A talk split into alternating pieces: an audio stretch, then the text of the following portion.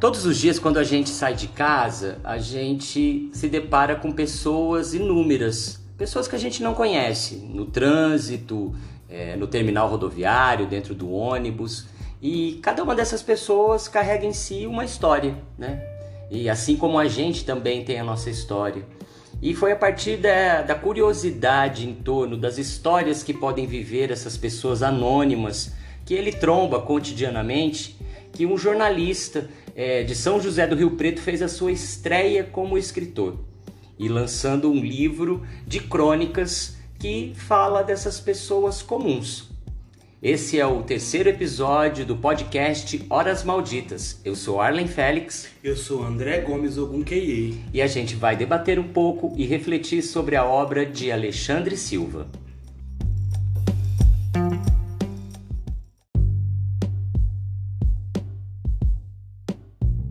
O terceiro episódio de, do podcast Horas Malditas, ele foi produzido com o fomento do edital 1/2021, incentivo à pesquisa em artes e cultura do Prêmio Nelson Seixas 2021, da Secretaria Municipal de Cultura de São José do Rio Preto.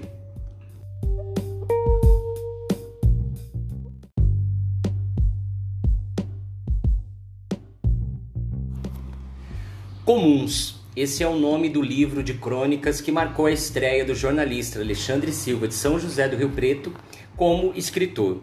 É, o livro ele nasce é, desse olhar observador que o jornalista carrega consigo né, na sua profissão, mas é, ele cria, né, vamos assim dizer, ficções a partir de pessoas e situações né, é, que ocorrem no seu cotidiano, pessoas que ele vê no seu convívio, que ele vê durante o trajeto ao trabalho, vê durante né, um passeio, né? E também as suas memórias, as suas lembranças afetivas, né? Que constroem aí um, um, né, uma coxa de retalhos muito interessante. Pra gente do, do podcast Horas Malditas, esse livro é, é, foi muito interessante, né, a, a, experiência, por justamente por evidenciar, né, não histórias que são verdadeiras, mas por evidenciar pessoas que são comuns, né, e, e, e mostrar como é, é, a arte imita a vida de fato e a literatura mostra isso.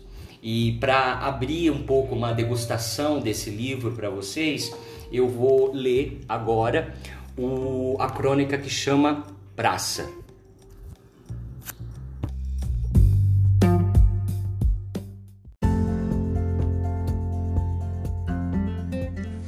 Domingos. A magia acontecia aos domingos. Fim de tarde, brincadeiras na rua. Mãe gritava: Entra, vem banhar! O sono do pai, a irmã se arrumando e o avô rezava seu último ou primeiro terço da semana. Geralmente ia com as vizinhas, Cleusa e Neuza, tia e sobrinha, meio mães, meio irmãs. Pouco mais de dez quarteirões separavam nossa casa da praça da igreja, da praça da fonte. Três grandes círculos de jardim e no meio ela, jatos de água coloridos e uma grande esfera roxa ao meio. As luzes mudavam de acordo ao ritmo da música, cores e o som do alto-falante ruído feiticeira, aba, dancing queen, menudo e todo cancioneiro popular daquela época, da qual sobrevivemos com saúde, em especial a mental.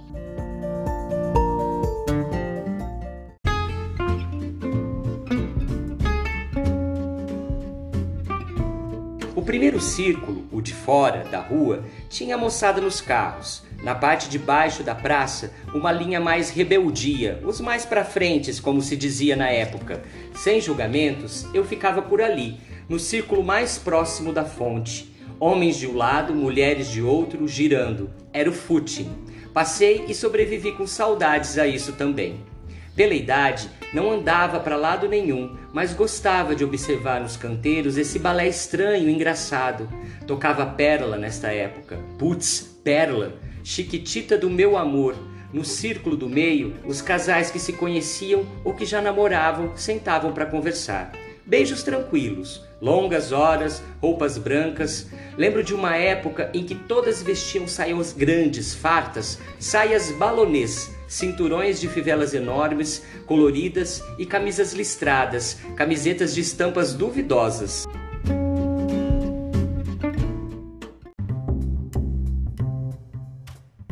Metrô mudava o balanço das horas, Doutor Silvana e companhia no alto-falante agora.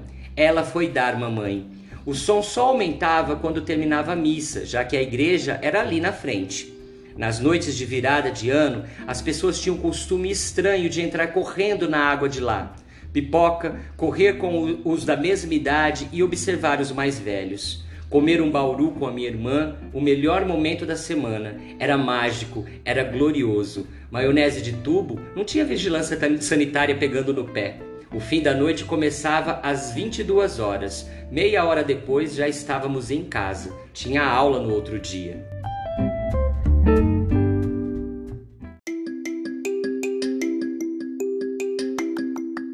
Tempo vai, as músicas mudam, a praça tenta resistir. Verão 90, This is the Rhythm of the Night, brigava com as canções de esquerda na voz de Mercedes Sosa. Ela ainda era um caminho para tudo. Era a visão do escritório da igreja, onde registrava batizados e marcava as missas de sétimo dia. Kirill Ellison. Era espécie de ponte para quem vai ou vem. Era ponto de descanso nos finais de churrasco do colegial e repouso das bebedeiras de carnaval. É debaixo da saia que eu vou, e Macarena!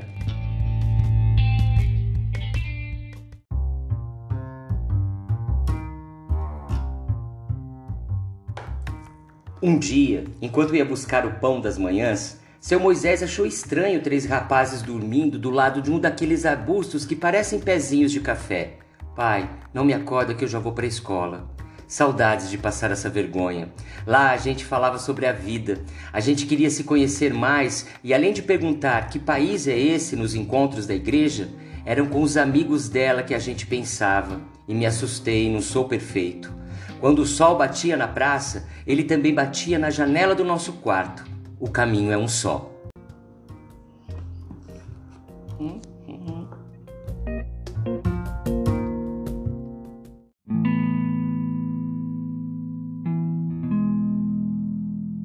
Um dia, os moradores de ruas chegaram sem ninguém para recebê-los. A fonte se apagou e não tinha mais água. O banheiro ficou sujo e toda sorte de gente que, sem ter para onde ir, resolveu pular ficar, mudaram o aspecto da Praça da Fonte.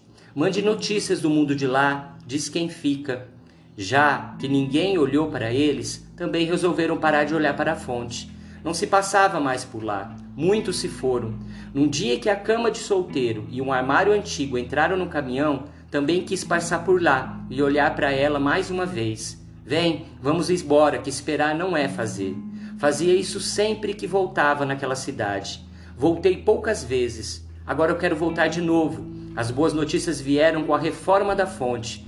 As luzes se acenderam novamente e já se pode sentir o respingar da água de quem dá a volta do lado dela.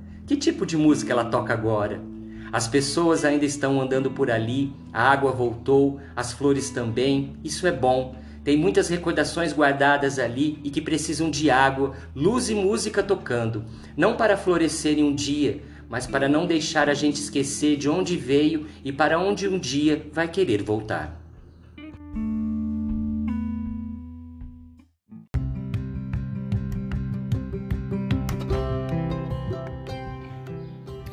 O conjunto de crônicas intitulado Comuns do Alexandre Silva é, chega né, é, para nós nesse momento como é, uma, um ponto de reflexão a, par, a partir de é, vários elementos e que pontuam vários elementos já presentes né, na produção literária brasileira, seja na produção mainstream, seja na produção é, menos visível e menos mercadológica, né?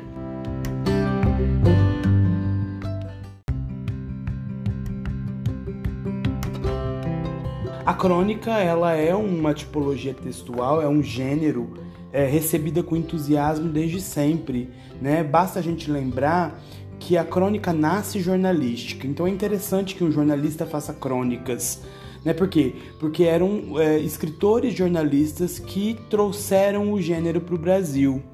É, vale lembrar que é, no século XIX, quando nasce a imprensa organizada, ou quando a imprensa consolida o seu papel é, como promotora de informação, promotora de, é, de é, notícias, Uh, existia um, um, um campo do, do, do, jornal considerado de baixo valor, que era o rodapé do jornal e que era chamado de folhetim. Esse rodapé, né, que foi chamado de folhetim, foi é, dominado né, pelos, pela, por essa tipologia textual, que é a crônica, né, uma tipologia textual que foi é realizada por figuras como Machado de Assis, como José de Alencar, como Lima Barreto, como João Baldo Ribeiro, como Inácio de Loyola Brandão, como a própria Clarice Lispector, Caio Fernando Abreu.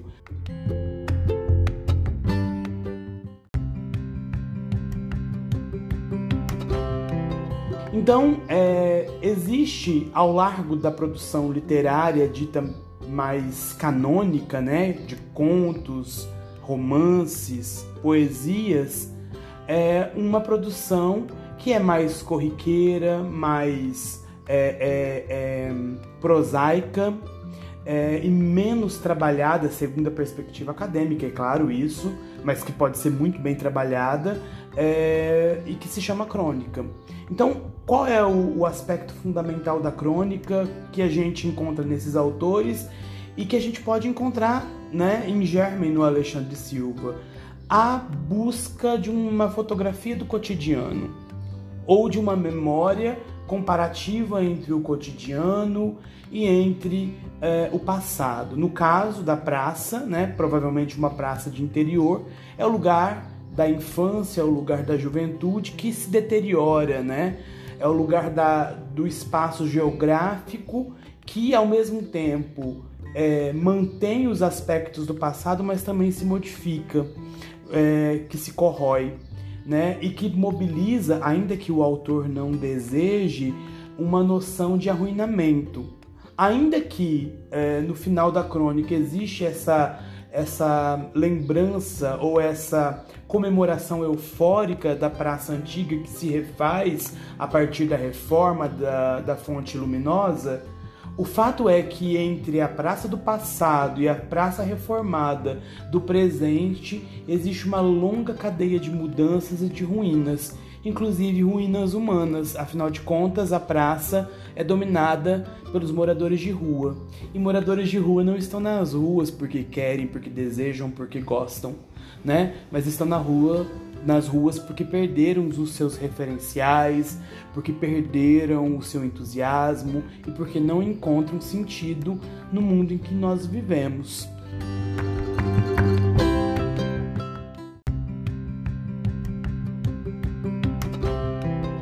Longe de me fazer comparações esdrúxulas, né? Mas é, me lembra muito um pouco aquilo que Proust é, faz no, uh, na procura do tempo perdido. Né? A praça acaba se tornando uma espécie de Madeleine, né? que traz de volta a imagem do passado. E a imagem do passado é sempre melhor do que a do presente.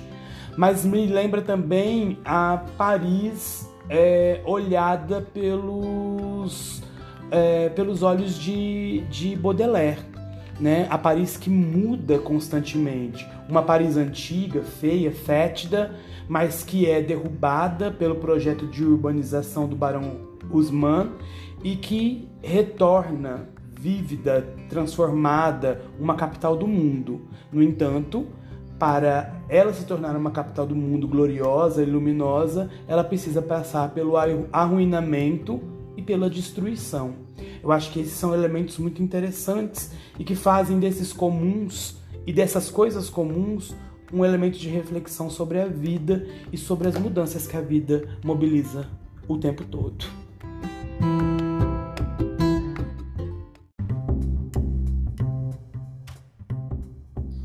Para engrossar o caldo da reflexão em torno da obra Comuns de Alexandre Silva, eu vou fazer a leitura de mais uma crônica, Quando os Mendigos Tinham Nome.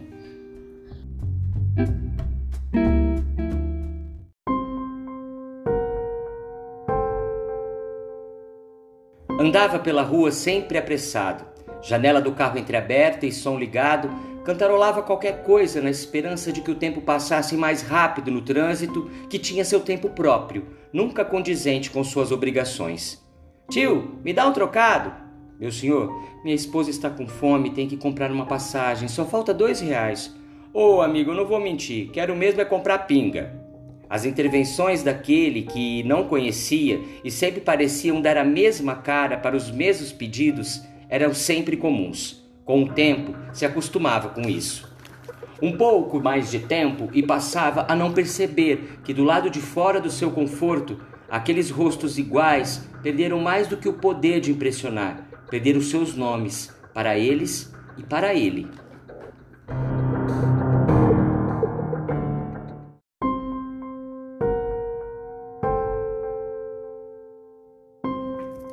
Houve um tempo em que, assim como seus vizinhos e amigos, os mendigos também tinham nome. Não eram apenas um emaranhado de roupas sujas e cabelos despenteados que andavam sem rumo pedindo espaço nos lugares onde não deviam estar. De tão conhecidos, quase pontuais, chegavam a ser parte da família, e sequer as lendas de crianças, aquelas que as mães contam para impor aos filhos limites permitidos entre o portão e a rua, botavam medo. Assim era com a Maria Mijona, a Cida Louca, o Homem do Saco e especialmente com Antônio. Não qualquer Antônio, mas o Antônio da Laura. Espécie de visita mensal que ninguém queria, chegava à frente de sua casa sempre chamando pelo nome da mãe que olhava com pena o homem que, na loucura da embriaguez ou na sobriedade dos devaneios, escondia o passado entre gritos e risadas vazias, sem motivo, sem história. Sua família conhecera Antônio ainda antes que a seca tirasse a todos da aridez do norte e desembarcasse os corpos cansados nas fazendas de café do interior do estado. Já era o Antônio da Laura, em alusão à esposa com qual tivera três filhas seguidas uma da outra. Moravam em uma casa simples no meio da plantação e todos os dias de manhã, quando saía para trabalhar, a esposa batia na casa onde morava sua família em busca do leite que, após a ordenha, era distribuído ali.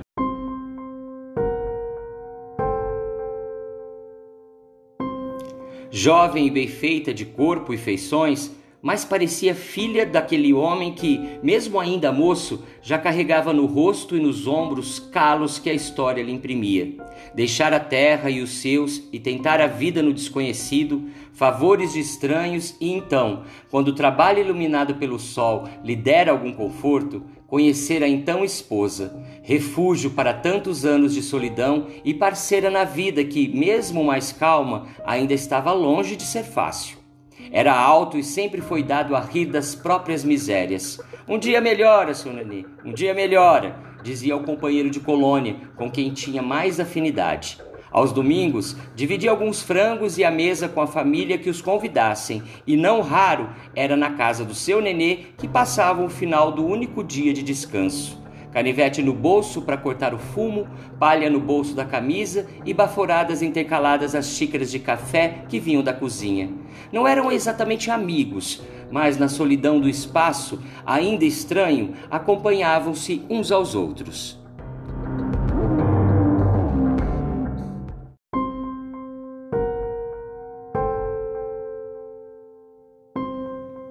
Era perto de um Natal quando a verdade veio à tona.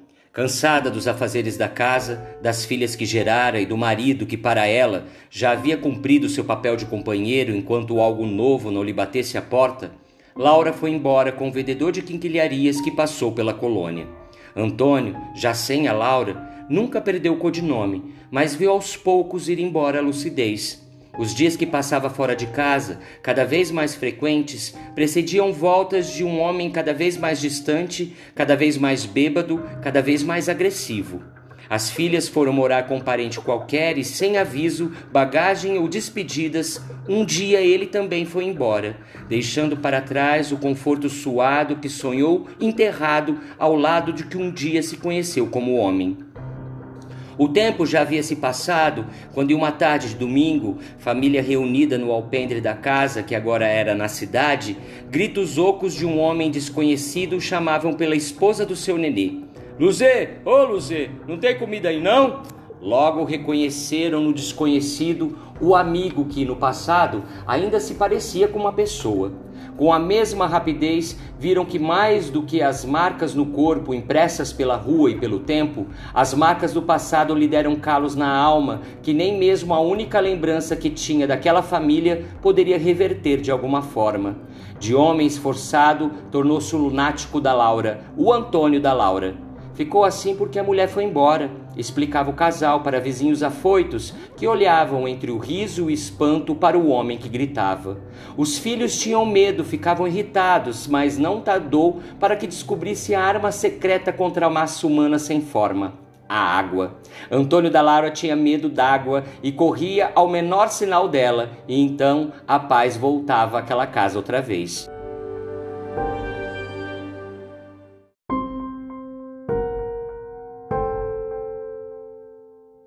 Não que nunca tenham tentado ajudar, ele é que não reconhecia mais as pessoas e quando gritava por Luzi, apenas repetia o gesto que por anos a mulher fizera quando buscava leite na casa onde moravam os vizinhos.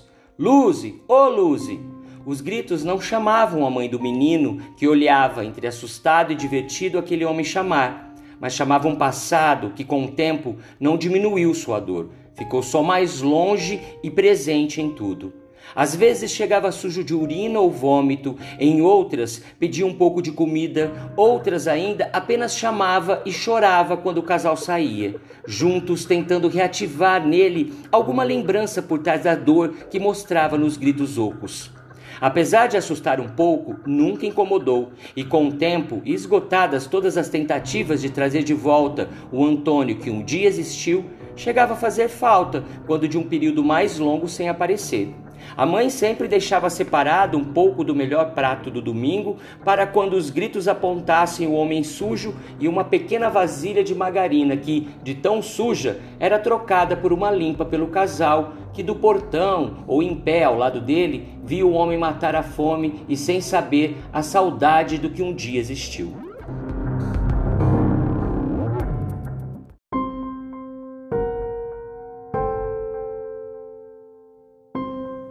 Quando a mãe morreu, foi com ela a paciência do pai, que já não suportava mais ouvir os gritos daquele homem, chamando por um passado do qual agora ele, o seu nenê, também não queria lembrar. Era mais fácil mandar embora o homem do que explicar a ele que também o único vestígio de lembrança não reconhecida que um dia manteve também se fora. Coube ao filho do casal explicar em uma tarde, sem água ou pote de margarina, que a luz não existia mais e pela primeira vez viu nos olhos sem expressão marcas de algum sentimento. Parou, colocou a mão na cintura e secou as lágrimas imaginárias que nunca chegaram a cair. Olhou em volta, voltou o rosto para o menino e respirou fundo, do jeito longo, soltando o ar como quem liberta um bicho preso. Quis sentar na calçada, mas abortou a ideia e, falando coisas que não entendia, foi embora olhando para trás de vez em quando.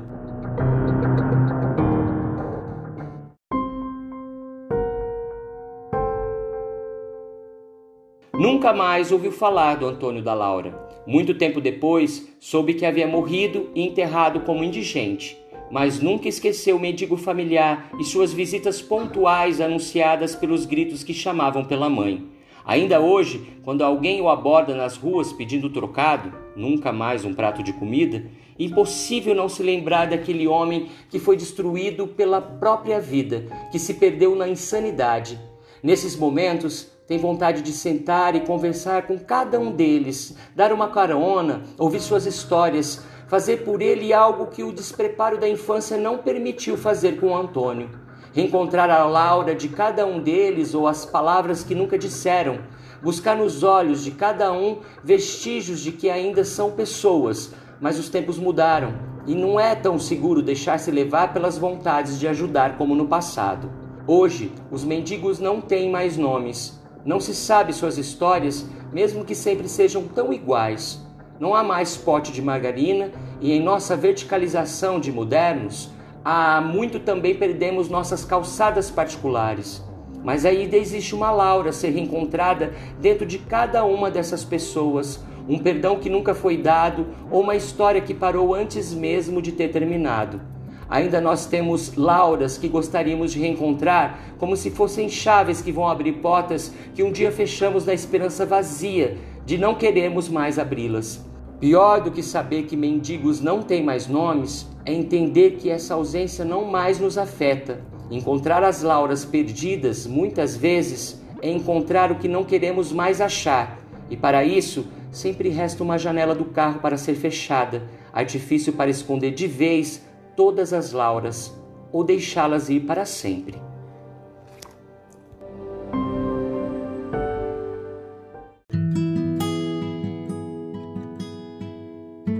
Quando os mendigos tinham nome, é, eu acho que integra muito bem a, a reflexão anterior, né?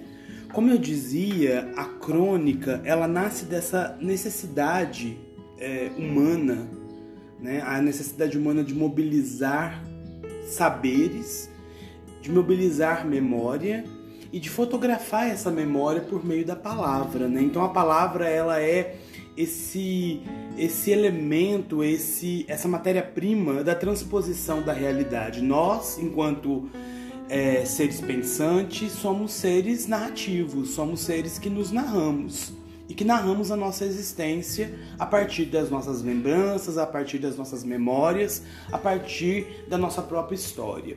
E essa nossa história, ela vem sempre imbricada com os espaços geográficos, com os espaços culturais e com as pessoas que fazem parte delas.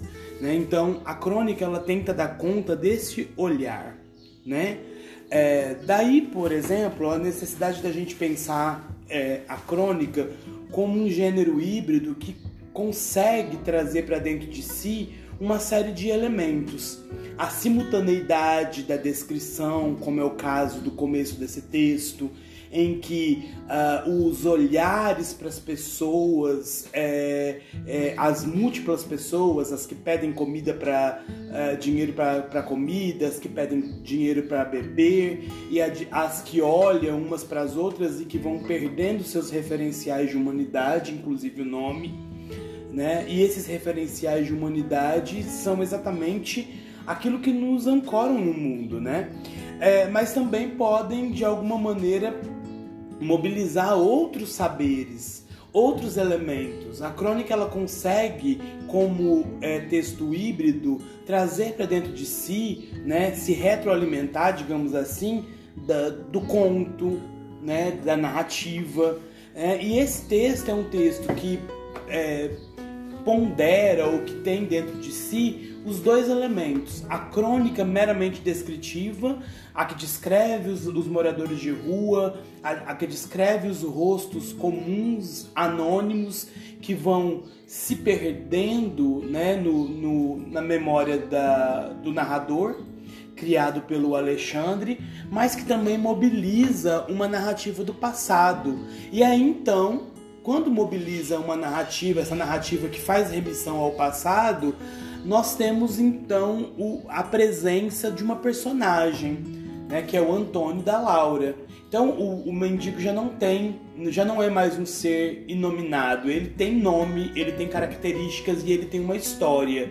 E a tragédia da sua vida é então construída e constituída a partir de um ponto de crise, que é o abandono da mulher da sua vida, do amor da sua vida. Né? E isso é um elemento é, bem fundamental que, que vem mobilizada por esses aspectos, né? Aspectos de memória e também aspectos de empatia. Então a memória do Antônio para o narrador não só devolve a humanidade do Antônio, da Laura, como também devolve a própria humanidade do, do narrador, que reconhece nesse mendigo uma pessoa, um sujeito, um sujeito que tem uma história e que porta, portanto, uma dimensão rica de humanidade, né, que merece ser resgatada, porque afinal de contas todos, né, somos parte desse grande conjunto.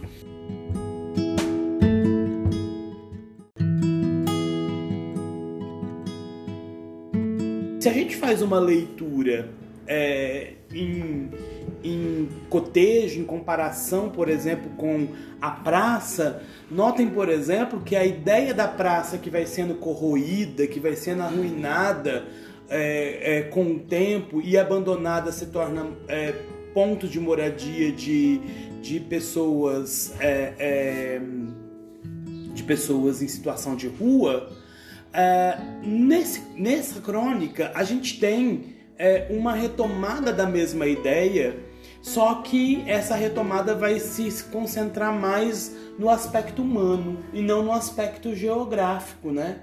O que importa são os, os mendigos, o que importa é, o que importa é a existência dessas pessoas e o porquê elas estão em situação de rua. Então, uh, o Antônio da Laura acaba iluminando os outros anônimos. Os anônimos que perdem o rosto e que fazem e, e, e que perdem o nome e que fazem o próprio narrador esquecer o seu próprio nome, né, as suas próprias características. E ao fazer essa operação de resgate da história, né, ele também resgata todos. Por quê? Porque ele aponta para a, a, a certeza de que todas essas pessoas em situação de rua detêm uh, uma riqueza narrativa e uma riqueza de vida.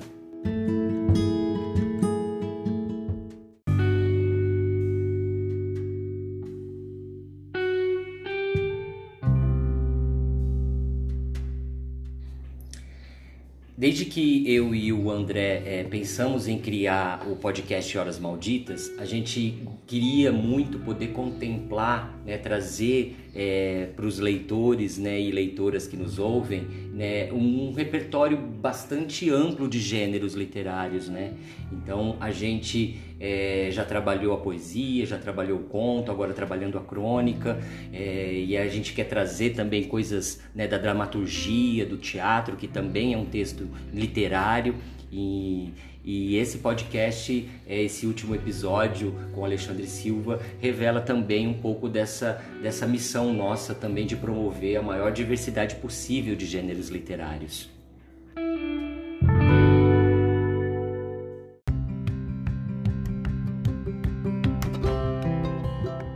E esse foi o terceiro episódio do podcast Horas Malditas, dedicado ao jornalista e escritor Alexandre Silva de São José do Rio Preto.